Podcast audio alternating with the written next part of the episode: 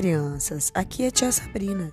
Na nossa atividade de informática de hoje, nós vamos aprender como fazer três brincadeiras juninas em casa com um material bem simples. O vídeo que está em nosso formulário contém as informações necessárias para a realização dessas brincadeiras. Após assistir o vídeo, vocês devem escolher uma das três brincadeiras e montar um texto. No nosso caso, esse texto servirá para explicar como uma pessoa pode realizar uma brincadeira junina de maneira simples em sua própria casa.